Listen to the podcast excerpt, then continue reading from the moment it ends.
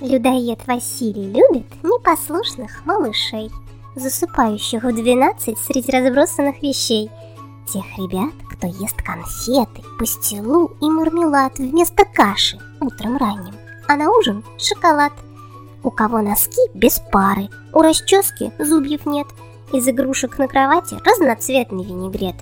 У кого на люстрах ленты, как воздушные змеи, висят – вот таких Василий любит кушать маленьких ребят.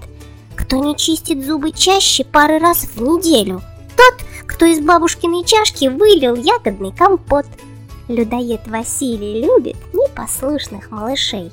Даст он ценные советы, как стать лучше и добрей.